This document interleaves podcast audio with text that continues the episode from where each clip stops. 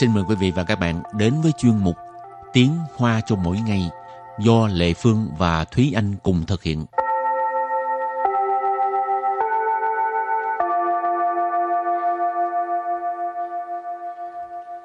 Thúy Anh và Lệ Phương xin kính chào quý vị và các bạn. Chào mừng các bạn cùng đến với chuyên mục Tiếng Hoa cho mỗi ngày ngày hôm nay. thông thường người ta hay có một cái ờ, một cái suy nghĩ nói Ừ. là ngữ pháp lúc nào cũng ờ, khô khan ha Ừ. thì anh có thấy vậy không Ừ, cũng không đến nỗi đối với bản thân em thì em cảm thấy ngữ pháp không đến nỗi khó lắm. Chẳng qua là mình phải hiểu cái ờ, cấu trúc và cách dùng của nó là được. phải học thuộc hả Cũng không đến nỗi là phải học thuộc mà là mình phải um, hiểu nó. Quan trọng nhất là phải hiểu. ờ Lệ Phương thấy ngữ pháp là thấy nhức cả đầu rồi chẳng Ừ. hạn như ở Việt Nam mình có câu là phong ba bò táp không bằng ngữ pháp Việt Nam ha Ừ. mà hồi ở Việt Nam cũng đâu biết ờ, ngữ pháp Việt Nam khó như vậy rồi đến khi qua bên này á ừ. đi dạy à, người Đài Loan mới cảm thấy ở thì ra ngữ Pháp Việt Nam thực sự là rất khó ừ. còn hồi đó là mình không thấy khó là tại vì cái tiếng mẹ đẻ của mình mà ừ. Ừ. rồi thì hôm nay mình lại tiếp tục học về ngữ pháp thì cấu trúc ngữ pháp là gì cấu trúc mà chúng ta học ngày hôm nay đó là cấu trúc chi rạn sầm sầm nam sầm sầm và trong một số trường hợp thì đằng sau chữ nam chúng ta cũng có thể thêm chữ chiều vào tức là chi rạn chấm chấm nằm ở chỗ chấm chấm chấm. Ý cấu trúc này là nếu đã một cái gì đó thì sẽ một cái gì đó. Tức là khi mà xảy ra một việc a thì sẽ xảy ra một việc b. Khi mà chúng ta làm một việc a thì chúng ta hãy tiếp tục làm một việc b. Ý là như vậy. Rồi thì uh, trước tiên mình học uh, từ vựng đã ha. Từ vựng thứ nhất là gì?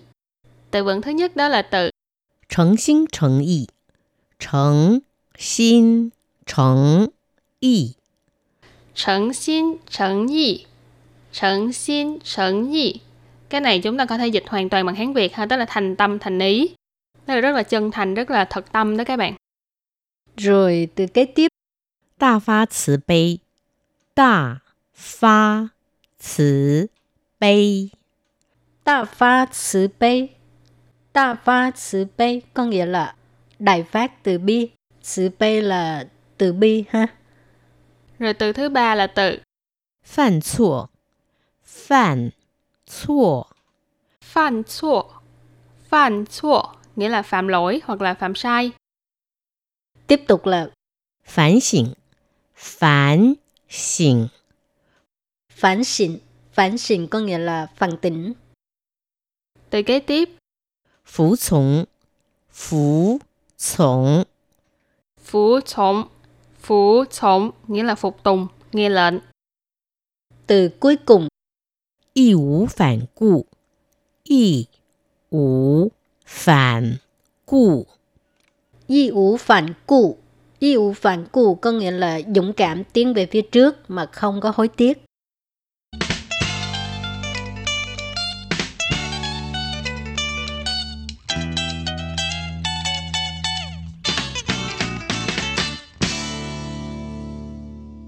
Và sau khi chúng ta học về các từ vựng thì tiếp sau đây chúng ta hãy bước vào ờ, một số câu ví dụ mà có áp dụng cấu trúc đó là chi rạn chấm chấm chấm nam mờ chấm chấm chấm.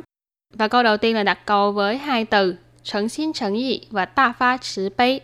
Thật ra khi mà nói đến hai cụm từ này thì chắc chắn là có rất là nhiều fan Pokemon mà hiểu tiếng Hoa sẽ lập tức nhớ đến cái câu rất là kinh điển trong phim Pokemon đó là câu 既然你这么诚心诚意地问我，那么我就大发慈悲地告诉你： 既然你这么诚心诚意地问我，那么我就大发慈悲地告诉你。既然你这么诚心诚意的问我，那么我就大发慈悲的告诉你。Câu này có nghĩa là nếu ngươi đã thành tâm thành ý hỏi ra như vậy, thì ta sẽ đại phát từ bi nói cho ngươi nghe. Cũng giống như trong tiếng Việt thì chúng ta thường nghe là nếu như ngươi đã thành tâm thành ý hỏi thì ta sẽ sẵn lòng trả lời ngươi. Câu này là lời thoại kinh điển của nhóm Rocket ha. Chi rạn, nam mợ tức là nếu như thế nào đó thì như thế nào đó ha.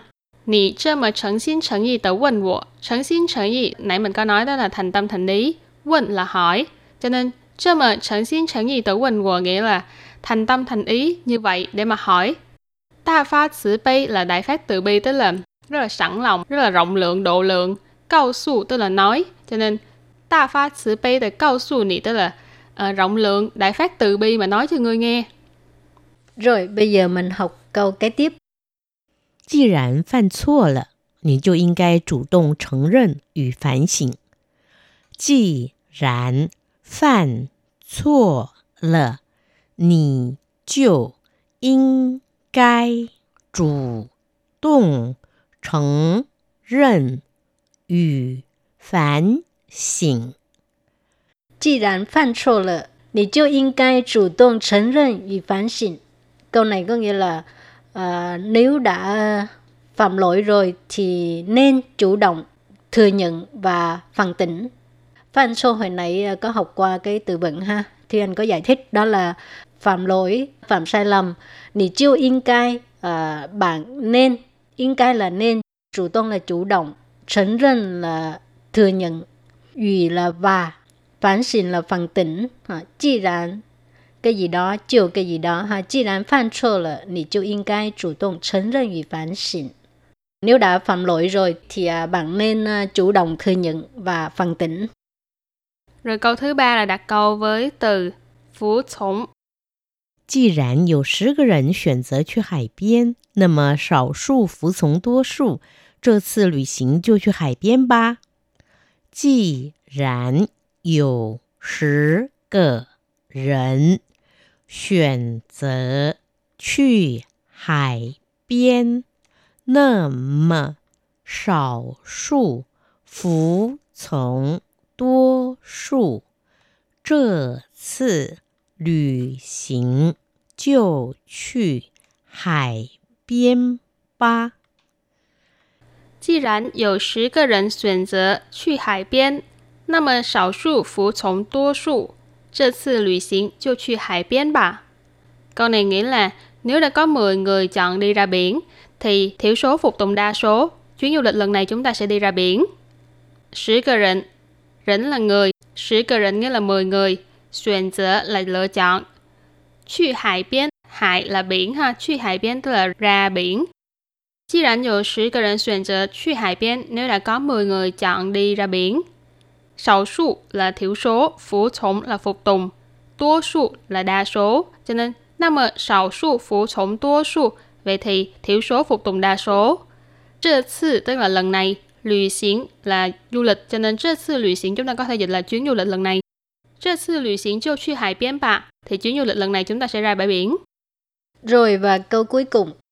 既然选择了这条路，那么就要义无反顾地走下去。既然选择了这条路，那么就要义 无反顾地走下去。既然选择了这条路，那么就要义无反顾的走下去. Câu này có nghĩa là nếu đã chọn con đường này rồi thì phải dũng cảm tiến về phía trước, không cần phải hối tiếc. 既然选择了这条路，选择 là chọn, lựa chọn ha. 这条路 là con đường này. 那么就要义无反顾的走下去。Ý ủ phản cu hồi nãy mình có học qua rồi ha, có nghĩa là dũng cảm tiến về phía trước, không có hối tiếc, dầu xa suy tức là cứ tiếp tục đi về phía trước. Ha. Mình đã chọn cái con đường này thì cứ tiếp tục mà đi thôi, đừng có nghĩ ngợi nhiều nữa. Ha. Ừ. Rồi, thì à, hôm nay cái à, cấu trúc ngữ pháp chi rạn cái gì đó, nam mà cái gì đó cũng à, không có khó lắm ha. Ừ. Cứ nhớ cái cách sử dụng là được rồi. Chẳng hạn khi mình đã chọn con đường này, ừ. thì cứ tiếp tục mà đi. Chẳng hạn như mình đã chọn người này thì cứ tiếp tục sống với người này có thể vậy không đó là sự lựa chọn của mỗi con người ha. Rồi thì à, bài học hôm nay đến đây xin tạm chấm dứt. Cảm ơn các bạn đã đón nghe. Bye bye. Bye bye